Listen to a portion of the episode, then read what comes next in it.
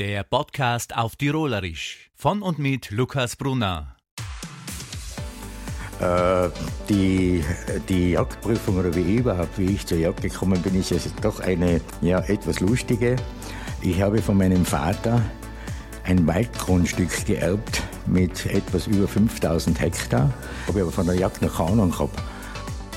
Zu diesem Gamsbockabschuss äh, muss ich offen gestehen, das war in den acht Jahren meiner Tätigkeit als Landesjägermeister sicherlich das Unglückste, was ich machen habe, keinen hinten nach betrachtet. Die Feuerwehr hat mich immer schon fasziniert und ich, ich bin so dankbar, dass ich in der, glaube ich, tollsten Hilfsorganisation, die es auf der Welt gibt, äh, mitwirken durfte und zum Schluss als Bezirksfeuerwehrkommandant. Und ich gestehe ganz offen, dass mir heute noch das Herz blutet, hier nicht mehr äh, mitarbeiten zu können.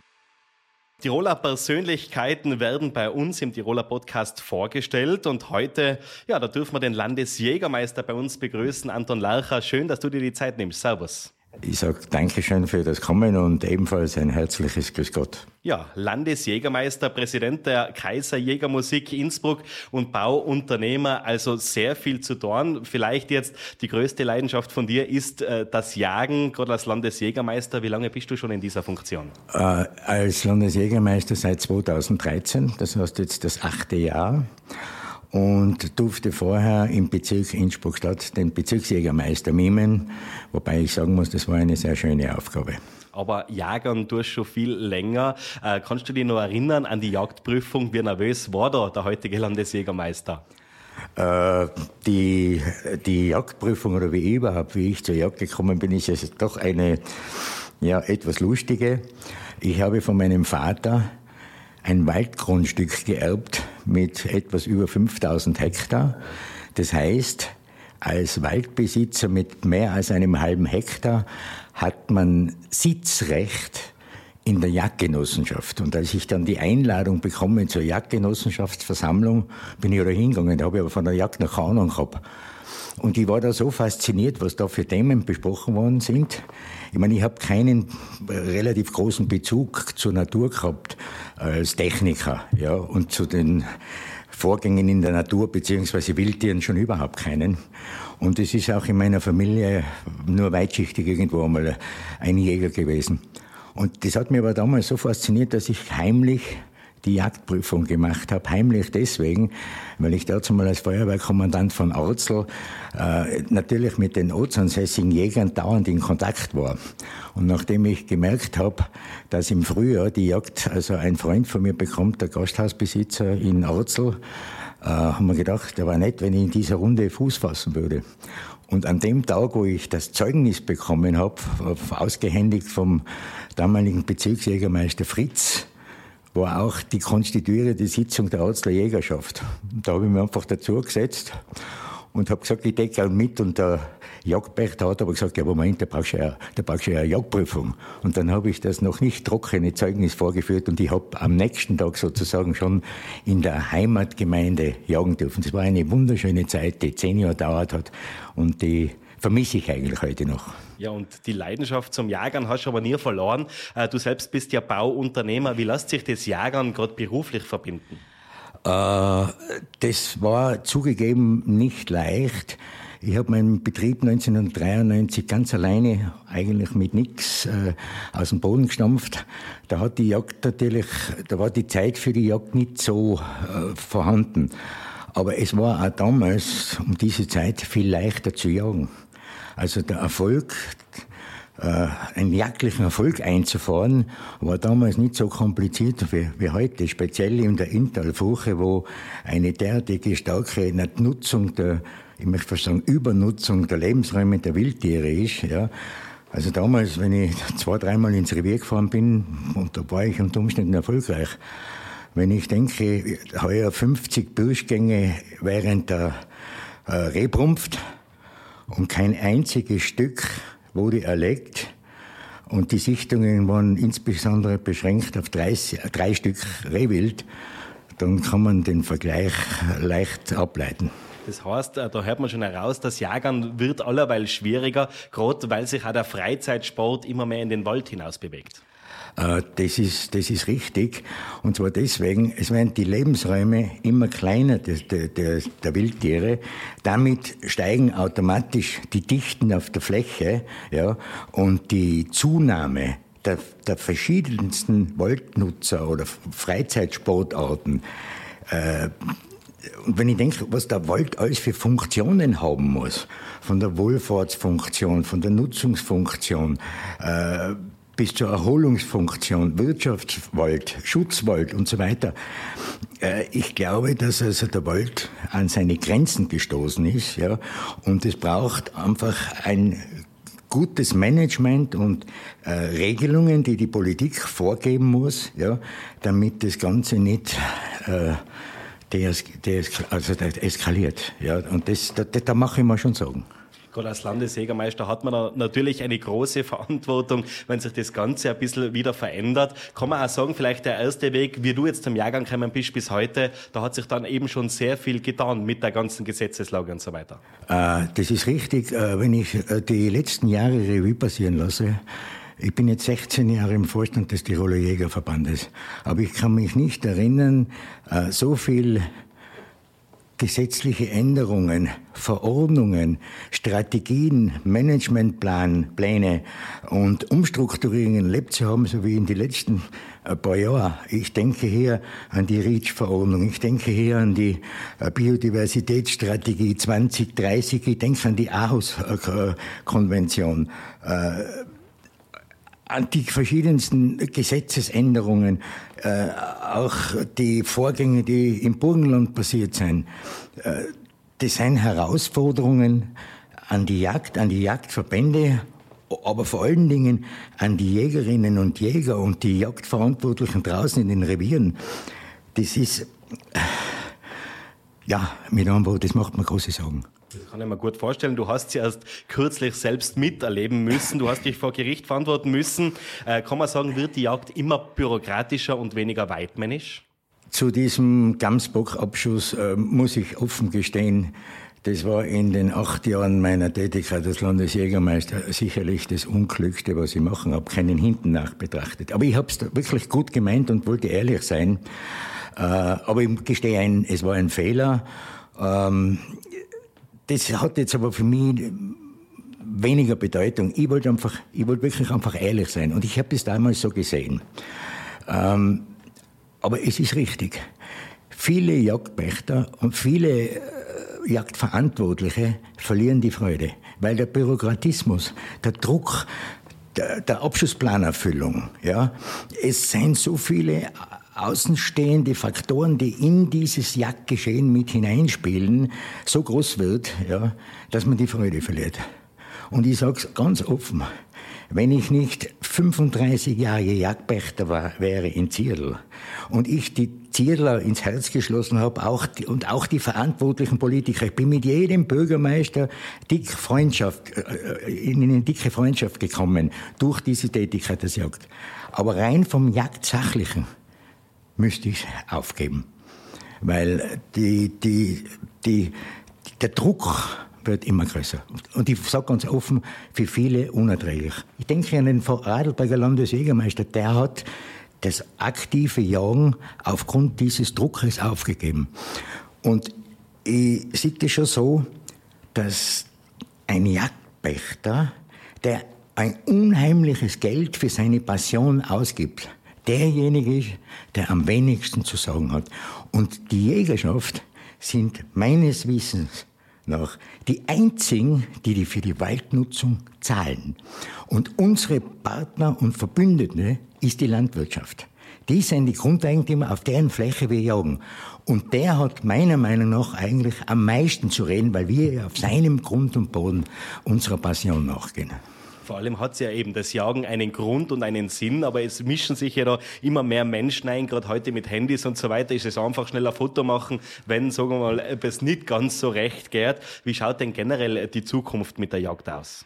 Das ist eine Frage, die äh, sehr komplex zu beantworten ist. Ähm, meine Strategie und meine Intention war es immer und ist es auch nach wie vor, die Jagd, die wir so von unseren Vorgängern übernommen haben, unseren Enkeln, Urenkeln und Kindern so zu übergeben. Ob mir das gelingt und dem, natürlich mit dem ganzen Team des Tiroler Jägerverbandes, Präsidium, Vorstand und so weiter, die, wo wir auf engster Basis zusammenarbeiten und seit einigen Jahren, Gott sei Dank, nahezu konfliktfrei, sagen wir mal so. Ob das gelingt, weiß ich ehrlich gesagt nicht, weil der Druck immer größer wird. Ja, und ich denke hier an den Entwurf der Biodiversitätsstrategie. Gott sei Dank ist das nur ein Entwurf und nicht äh, Gesetz. Da bleibt von der Jagd in der ersten Fassung nicht viel übrig, außer dass man uns zu Schädlingsbekämpfern für einige äh, Schallenwildarten macht. Aber von allen anderen und ich habe das ja miterlebt, dass also bei jeder Gesetzesänderung, bei jeder neuen Strategie immer wieder scheibchenweise Dinge von der Jagd abgeschnitten wird. Aber die Jagd kann nur Passion bleiben, ja, wenn sie in ihrer Gesamtheit erhalten wird. Äh, und da gehört die Weitgerechtigkeit, die Ethik, ja, die Freude, äh, Beute zu machen, Wildbrett zu ernten, hochwertiges Lebensmittel zu produzieren und natürlich auch eine Freude an der Trophäe. Die Trophäe als Erinnerungsstück an ein wunderschönes Erlebnis. Und das gilt es, diese Verantwortung muss ich wahrnehmen, äh, um die Jagd in dieser Form zu erhalten. Aber es wird schwierig und diese Verantwortung und dieser Stein wird immer schwerer. Das kann ich mir gut vorstellen. Da sind wir dann sehr gespannt. Also da hast du wahrscheinlich noch einige Hürden als Landesjägermeister vor dir. Aber du bist äh, generell ein Mensch, äh, der sich für das ehrenamtliche Engagement immer sehr eingesetzt hat. Du hast schon erzählt, äh, du warst Kommandant der Freiwilligen Feuerwehr Aurzel, also auch bei der Feuerwehr sehr aktiv. Ähm, die Feuerwehr ich bin, zwar, ich bin immer noch bei der Feuerwehr, allerdings jetzt nur noch offiziell Tankwagenfahrer, Stellvertreter. Äh, die Feuerwehr hat mich immer schon fasziniert und ich, ich bin so dankbar, dass ich in der, glaube ich, tollsten Hilfsorganisation, die es auf der Welt gibt, äh, mitwirken durfte und zum Schluss als Bezirksfeuerwehrkommandant. Und ich gestehe ganz offen, dass mir heute noch das Herz blutet, hier nicht mehr äh, mitarbeiten zu können in dieser Form. Erstens habe ich die Zeit nicht und zweitens ist meine Zeit in der Feuerwehr auch abgelaufen. Ja, aber es war eine wunderschöne Zeit, auch nicht, auch nicht leicht. Und wenn ich jetzt meine Funktion als Bezirkskommandant mit der Funktion im Jägerverband vergleiche, bei der Feuerwehr haben wir können machen, was wir wollen. Wir waren immer die beliebteste Organisation und Hilfsorganisation was man also von dem, der Jägerschaft im Allgemeinen in der Öffentlichkeit leider nicht sagen kann, weil wenn irgendein Jäger irgendwo ein kleines Vergehen oder ein Missgeschick hat, dann wird das gleich aufgeblasen. Ich meine, seien wir ganz offen. Was interessiert denn die Öffentlichkeit, ob der Landesjägermeister von Tirol einen Gamsbock oder ein Gamsgas geschossen hat? Nein, das wird natürlich sogar, ja, so weit öffentlich, dass mich jeder darauf anspricht, ja, aber die meisten mit Schmunzeln. Ja. Was ich damit sagen will, ja, ist, dass einfach die Jagd in einem speziellen Fokus steht, äh, in der Öffentlichkeit sehr kritisch hinterfragt wird, aber ich glaube nur aus einem einzigen Grund, weil der, der Nichtjäger im Wesentlichen die Zusammenhänge und die Notwendigkeit zu wenig erkennt. Das ist, da, dort sehe ich das Hauptproblem. Und deshalb ist für uns im Jägerverband die Öffentlichkeitsarbeit eine, eine der wichtigsten äh, Aufgaben neben vielen anderen. Aber nicht nur beim Tiroler Jägerverband bist du an oberster Spitze, nein, auch bei den Tiroler Kaiserjägern, also bei der Tiroler Kaiserjägermusik als Präsident tätig. Wie wichtig ist Tradition und Heimat für dich? Äh, nachdem ich als äh, junger Bursche äh, in Arzel bei der Musikkapelle viele Jahre die Klarinette blasen durfte und mein Vater dort 28 Jahre Kapellmeister war, gibt es natürlich eine, eine, eine starke Bindung zu Musikkapellen. Und als die Original-Tiroler Kaiserjägermusik zu mir gekommen ist, um, äh, um mich zu fragen, ob ich Präsident werde, und offen gestanden, die Kaiserjägermusik war eine Baustelle. Ja. Aber es ist eine tolle Herausforderung, diese Baustelle zu sanieren. Ich bin ja vom Beruf Baumeister und mein Spezialgebiet ist die Sanierung. Ja. Und ich erinnere mich, wie ich also das Umfeld um die Kaiserjäger Musik und die ganzen Vorgeschichten und die ganzen Dinge, die äh, in, in, in eine schiefe Optik gelangt sind, wie ich den Landeshauptmann angerufen habe und ihn gefragt hat, was wir tun sollen mit dieser Kapelle. Das ist ein hoher Aufwand an Sanierungsnotwendigkeit. Äh, äh, und, er, und ob ich den Präsidenten machen, übernehmen soll, weil ich ja alles, was wesentlich ist, mit dem Landeshauptmann abkläre. Äh, und er dann gemeint hat, ja, Toni, die Baustelle Jägerverband hast ja fertig. Damit habe ich gewusst, was ich zu tun habe.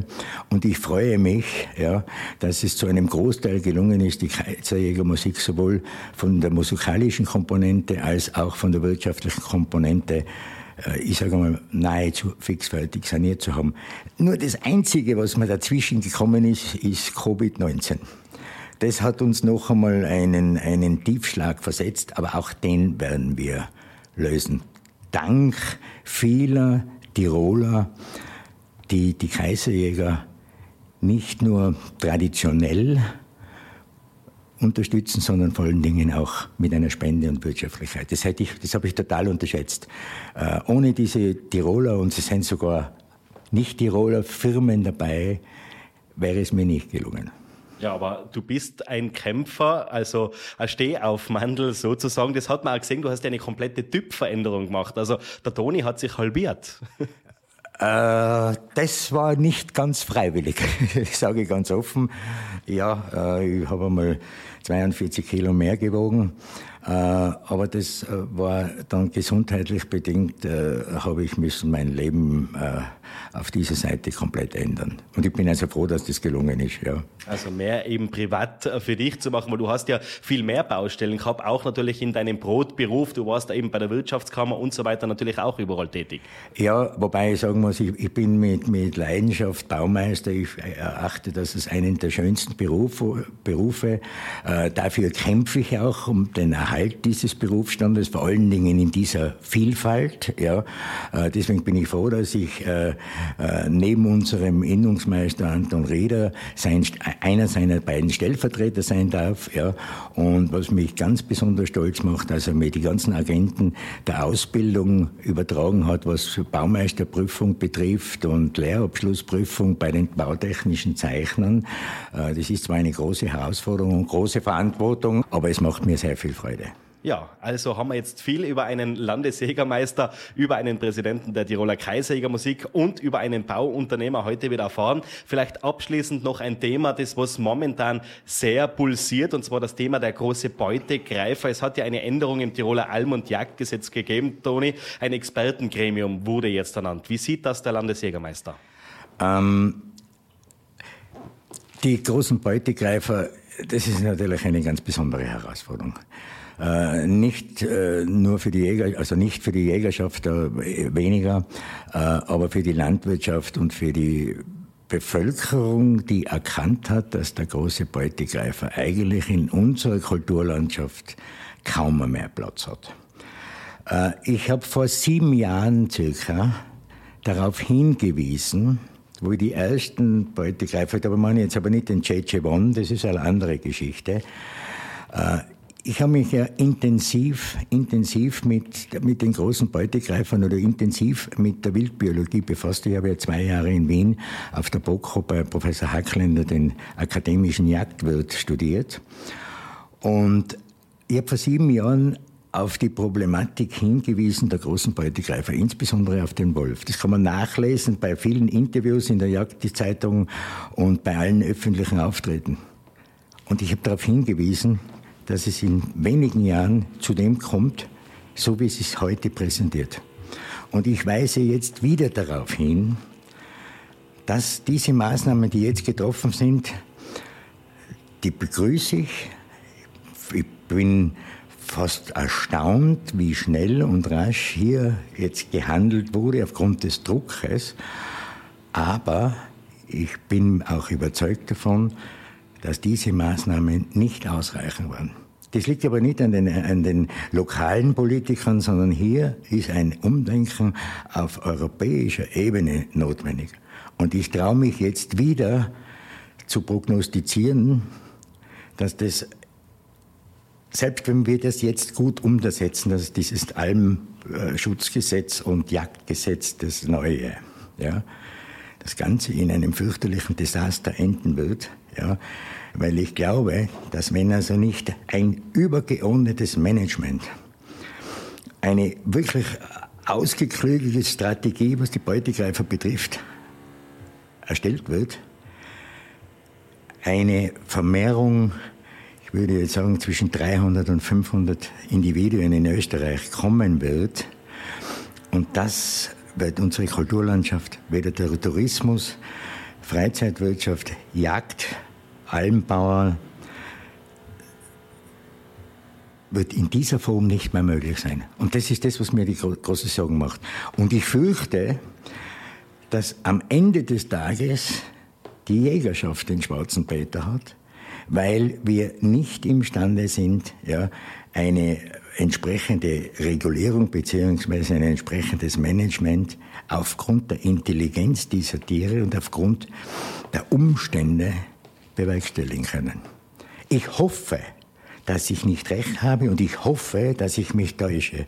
Aber ich fürchte, es wird so kommen sind wir dann sehr gespannt. Lieber Toni, Dankeschön. Es waren jetzt 20 Minuten im Gespräch mit dir. Ich wünsche dir alles, alles Gute und ich freue mich vielleicht auf ein Wiederhören, wenn es dann heißt, der österreichische Jägermeister oder was weiß ich was. Ja, das, das, war ich, das war ich schon einmal. Ja. Auf, auf diese Funktion bin ich eigentlich gar nicht scharf. Ich darf mich auch bedanken, insofern über die herzliche Zusammenarbeit mit U1 und äh, gestattet es mir noch, ähm, meine Jäger und meine Jägerinnen und vor allen Dingen die Jagdverantwortlichen und alle meine Funktionäre, die äh, mir zur Seite stehen, äh, zu grüßen und ihnen ein herzliches Dankeschön auszurichten. Wir sagen Weidmanns Heil. Das war der Podcast auf Tirolerisch von und mit Lukas Brunner.